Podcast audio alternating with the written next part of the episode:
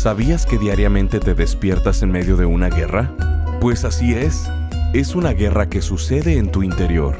Una lucha para acercarte o alejarte de los propósitos de Dios para tu vida. Pero, ¿cómo ganas esa guerra en tu interior? Bienvenidos a Esperanza Diaria, el Ministerio de Transmisión en Audio del pastor Rick Warren.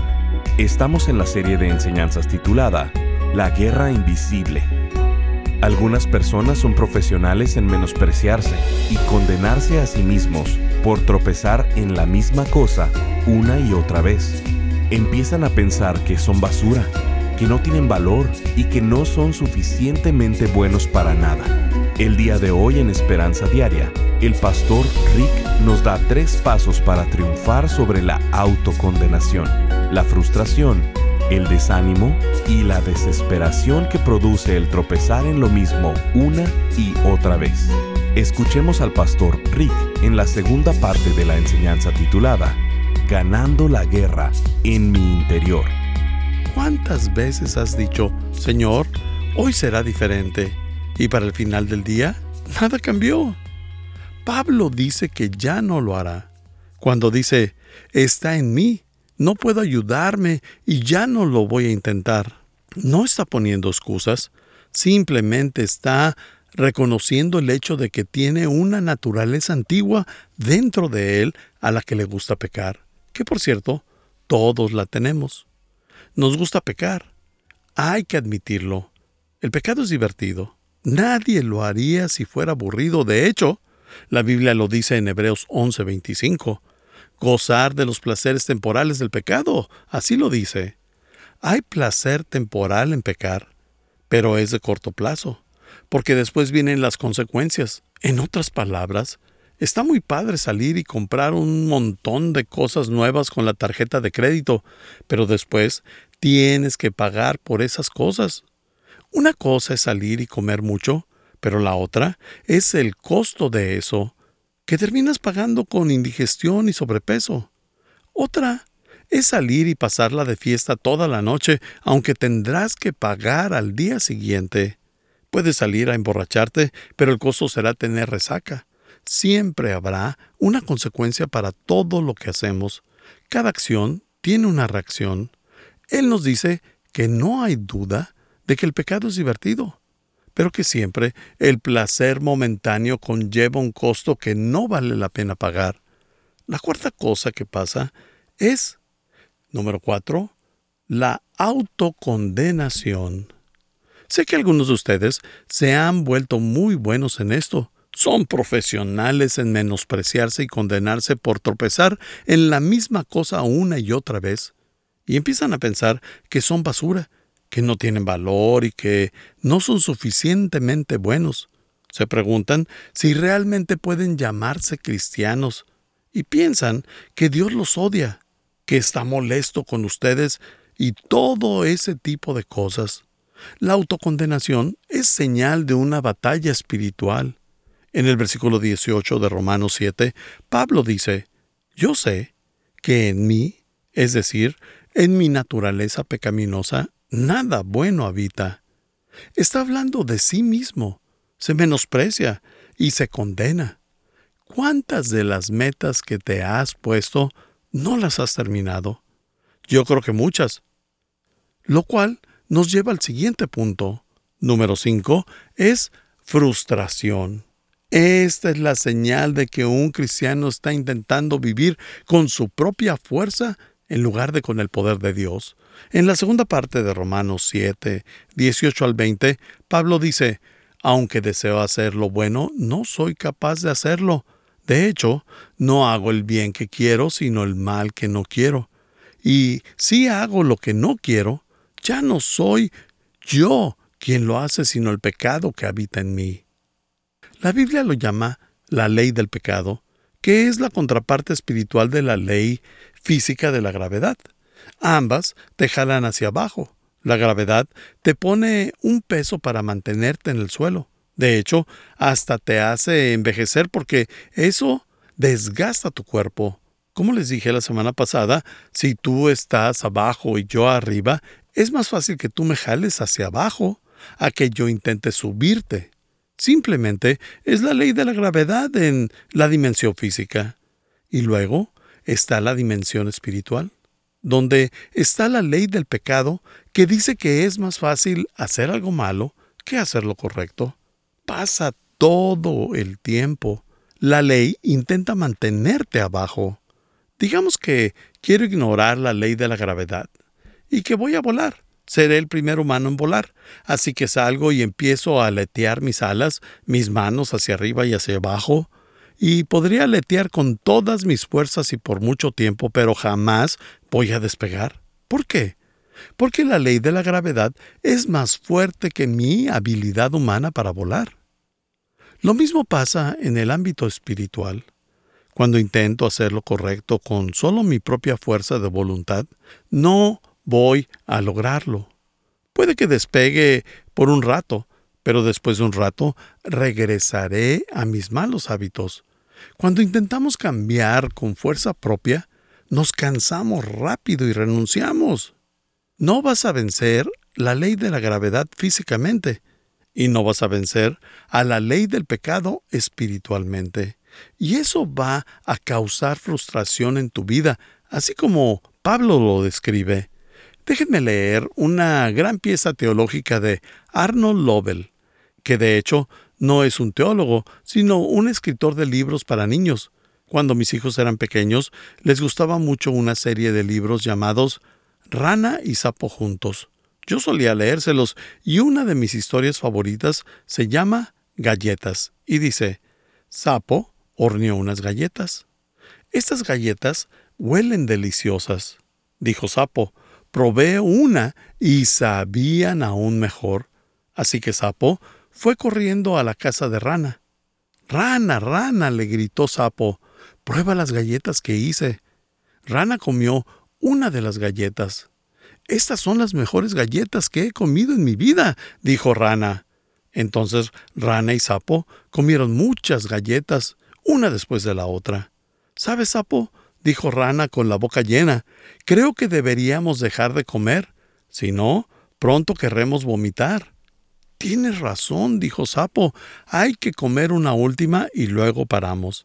Entonces Rana y Sapo comieron una última, pero aún quedaban muchas galletas en el plato.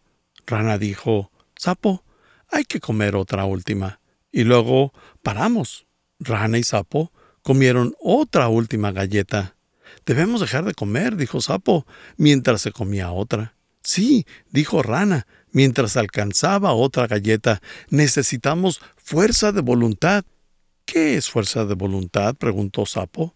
Rana dijo, la fuerza de voluntad es intentar con todo tu esfuerzo no hacer algo que en verdad quieres hacer. ¿Te refieres a intentar no comer todas las galletas? preguntó Sapo.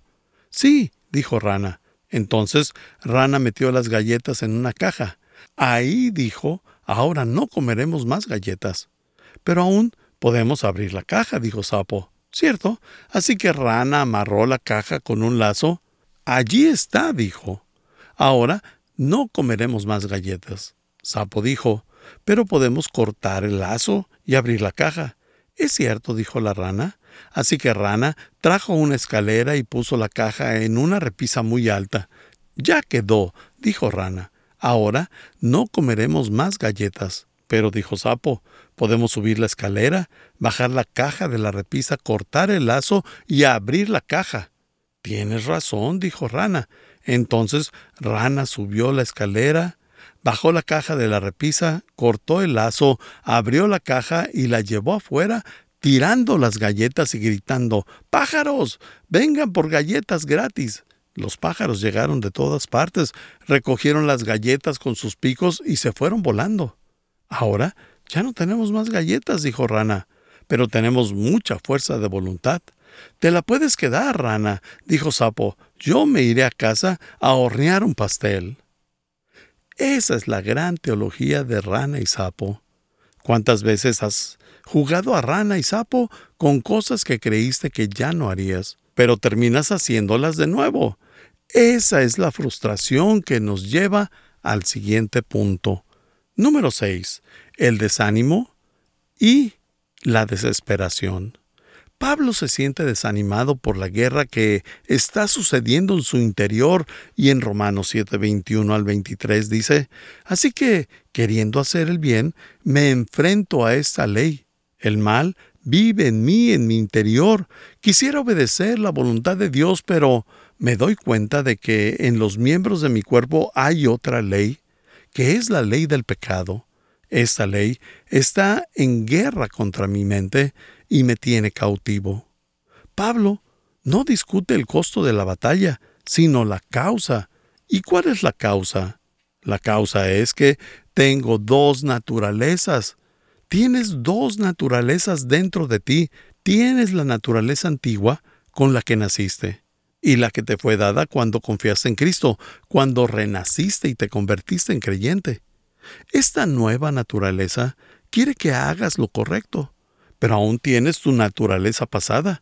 Estas dos naturalezas entran en conflicto constantemente. En otra versión, los versículos 22 y 23 dicen, Amo la ley de Dios con todo mi corazón, pero hay otro poder dentro de mí que está en guerra con mi mente. Ese poder me esclaviza al pecado que todavía está dentro de mí. Estás escuchando Esperanza Diaria, el programa de transmisión en audio del pastor Rick Warren. En breve, el pastor Rick regresará con el resto de este mensaje. La Biblia nos enseña que existen tres enemigos que están tratando de destruir tu vida. Quieren desintegrar tu familia, robar tu alma, apartarte del gozo, del propósito y del significado de tu vida. Estos tres enemigos están en tu contra la Biblia llama a estos tres enemigos el mundo, el diablo y la carne. El mundo está a tu alrededor. Satanás está en tu contra. Y la batalla contra ti eres tú mismo. Si no conoces a tus enemigos, nunca podrás ganar la batalla y vivirás derrotado toda tu vida. Pensando en esto, el pastor Rick ha elaborado una nueva serie titulada La Guerra Invisible donde estaremos viendo a detalle cada uno de estos tres enemigos, a lo largo de ocho enseñanzas, abordando los siguientes temas. Cuando te quieres rendir, ganando la guerra en mi interior, librado de mí mismo, llevando a cabo los cambios difíciles en mí. ¿Por qué la vida en este mundo es tan difícil?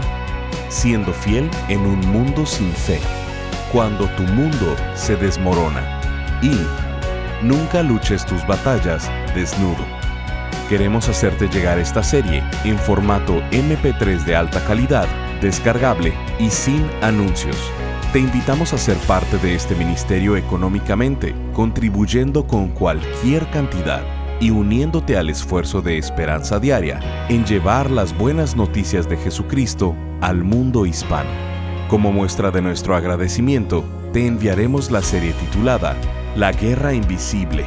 Para contribuir, llámanos al 949-713-5151 o visítanos en pastorricespañol.com. Esto es al teléfono 949-713-5151 o visitándonos en pastorricespañol.com. Y si quieres hacerle saber al pastor Rick la manera en que estas transmisiones han tocado tu vida, escríbele a esperanza.pastorrick.com. Ahora, escuchemos al pastor Rick con el resto del mensaje del día de hoy. ¿Qué es fuerza de voluntad? preguntó Sapo. Rana dijo, la fuerza de voluntad es intentar con todo tu esfuerzo no hacer algo que en verdad quieres hacer. ¿Te refieres a intentar no comer todas las galletas? preguntó Sapo. Sí, dijo Rana. Entonces Rana metió las galletas en una caja. Ahí dijo, ahora no comeremos más galletas. Pero aún podemos abrir la caja, dijo Sapo. Cierto. Así que Rana amarró la caja con un lazo. Allí está, dijo. Ahora no comeremos más galletas. Sapo dijo, pero podemos cortar el lazo y abrir la caja. Es cierto, dijo la rana. Así que Rana trajo una escalera y puso la caja en una repisa muy alta. Ya quedó, dijo Rana. Ahora no comeremos más galletas. Pero, dijo Sapo, podemos subir la escalera, bajar la caja de la repisa, cortar el lazo y abrir la caja. Tienes razón, dijo Rana. Entonces Rana subió la escalera, Bajó la caja de la repisa, cortó el lazo, abrió la caja y la llevó afuera, tirando las galletas y gritando Pájaros. vengan por galletas gratis. Los pájaros llegaron de todas partes, recogieron las galletas con sus picos y se fueron volando. Ahora ya no tenemos más galletas, dijo Rana, pero tenemos mucha fuerza de voluntad. Te la puedes quedar, Rana, dijo Sapo. Yo me iré a casa a hornear un pastel. Esa es la gran teología de Rana y Sapo. ¿Cuántas veces has jugado a rana y sapo con cosas que creíste que ya no harías, pero terminas haciéndolas de nuevo? Esa es la frustración que nos lleva al siguiente punto. Número 6. El desánimo y la desesperación.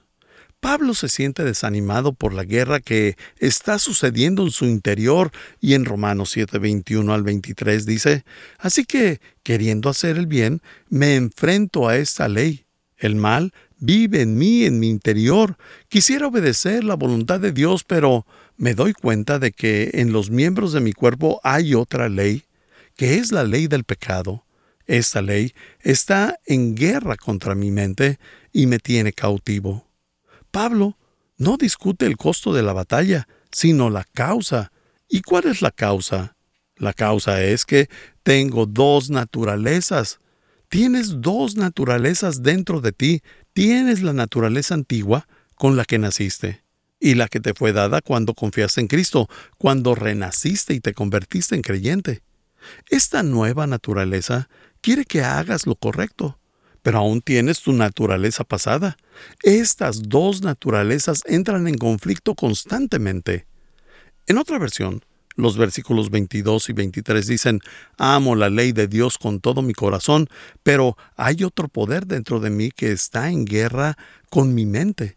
Ese poder me esclaviza al pecado que todavía está dentro de mí.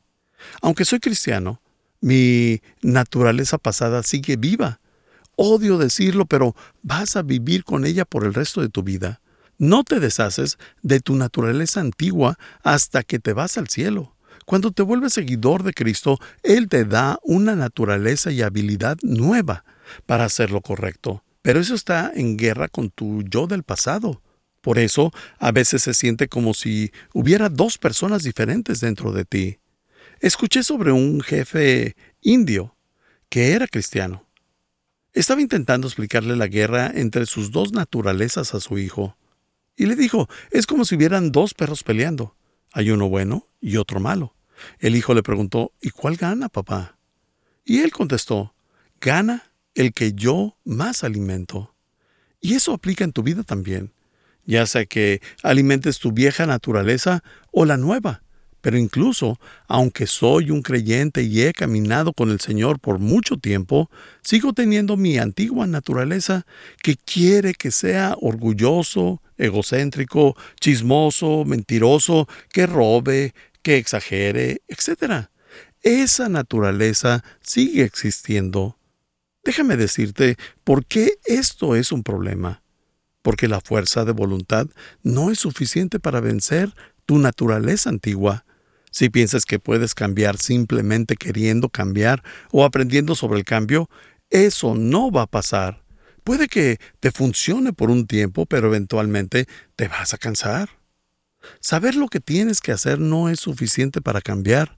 Si así fuera, nunca tendría que repetir los temas de los sermones. Romanos 7 es la imagen de un cristiano derrotado y en lucha. Finalmente, Pablo se cae de cara ante el cansancio. ¿Cuál es la cura? Él dice que Dios tiene un plan para la victoria y lo explica en el siguiente capítulo en Romanos 8, que lo veremos la próxima semana. Pero déjame darte un pequeño avance en los pasajes para ganar la batalla en tu interior. Te daré los tres pasos iniciales y la siguiente semana cubriremos los demás. Número uno debo profundizar mi comprensión de Cristo. Ya conoces a Cristo, pero ahora debes profundizar tu entendimiento en Él y en lo que hizo en la cruz. No estamos hablando sobre eh, ser no creyentes. Tú eres creyente, como Pablo también lo fue. Jesús ya habita en ti. De hecho, esa es la razón por la que tienes esta batalla. Si no fueras cristiano, esta batalla no existiera. ¿Por qué? Porque solo tendrías una naturaleza, tu naturaleza antigua, y harías todo lo que quisieras, harías lo incorrecto sin siquiera pensarlo. Los no creyentes no tienen esta batalla en su interior porque no tienen la buena naturaleza peleando con la antigua. El hecho de que tú tengas esta batalla es señal de que tienes a Jesús en tu interior. Pero tenerlo en tu interior no es suficiente. No quieres ser solo un residente en tu vida. Quieres ser el presidente de tu vida. No quiere ocupar tu espacio, sino tomar el cargo. Quieres ser el Señor de tu vida, quieres ser el jefe, el que está al mando, quiere que tengas un cartel que diga bajo nueva administración. Eso es lo que significa tener a Jesús como el presidente de tu vida. Pero el primer paso para hacerlo es profundizando mi comprensión de Jesucristo. Ya está en mi vida, pero debo conocerlo mejor. En Romanos 7, 24 al 25 dice, Soy un pobre miserable. ¿Quién me librará de este cuerpo sujeto a la muerte? Gracias a Dios por medio de Jesucristo nuestro Señor. En conclusión, con la mente yo mismo me someto a la ley de Dios, pero mi naturaleza pecaminosa está sujeta a la ley del pecado. Fijémonos en cómo dice sujeto a la muerte. Es una gran frase. Pablo usa una ilustración sorprendente de algo que no entenderías si no supieras lo que estaba pasando con el imperio romano, porque en esas épocas uno de los castigos por homicidio era atar el cuerpo de la persona que asesinaste junto a ti. Tenías que caminar con la persona hasta que se descompusiera y se cayera. En lugar de meterte a la cárcel, te ataban el cuerpo de muerte, lo que significa que a donde quiera que fueras cargabas el recuerdo de tu pecado. En el versículo también pregunta, ¿quién me librará? No lo dice, porque la respuesta de la batalla no es un principio ni un programa, sino una persona, Jesucristo. No pregunta, ¿qué me liberará? sino, ¿quién? La respuesta es, solo Dios puede liberarte. Pablo explica versículo tras versículo, cómo es que está en lo último de sus capacidades, y al final de la cuerda recibe un destello de esperanza y le agradece a Jesús, pues sabe que la respuesta está en Jesucristo nuestro Señor, pero no es suficiente saber que Jesús es la respuesta. Quiero saber cómo, cómo es Él la solución a todos mis problemas. Pues lo veremos la próxima semana. El segundo paso del plan de Dios para la victoria de mi batalla es, número dos, debo detectar y desarmar la mentira que he creído. Debes entender que la forma número uno de Satanás para destruir tu vida es mintiéndote. A lo largo que te mientas a ti mismo, cada vez que expones o desafías una mentira que crees, te vas liberando cada vez más. La Biblia dice en 1 Juan 1.8 si afirmamos que no tenemos pecado, nos engañamos a nosotros mismos y no tenemos la verdad. Él dice que el pecado hace que nos engañemos y el engaño nos lleva a pecar. Estás escuchando Esperanza Diaria. Si quieres hacerle saber al pastor Rick la manera en que estas transmisiones han tocado tu vida, escríbele a esperanza.pastorrick.com. Ahora volvamos con el pastor Rick, quien nos compartirá un testimonio de un radio escucha. Desde Chile nos escribe Danitza. Pastor Rick, son de mucha bendición todos los devocionales escritos y en audio. Pastor Rick, usted es usado tremendamente por Dios. Nuestro Dios le conceda mucha salud y vida. Gracias. Gracias por acompañarnos. Si quieres mantenerte en contacto con el pastor Rick, Visita pastorricespañol.com y síguelo a través de sus redes sociales. Y si quieres hacerle saber la manera en que estas transmisiones han tocado tu vida, escríbele a esperanza.pastorrick.com. Sintonízanos en nuestra siguiente transmisión para seguir buscando nuestra esperanza diaria en la palabra de Dios. Este programa está patrocinado por el Ministerio de Esperanza Diaria y por tu generoso apoyo financiero.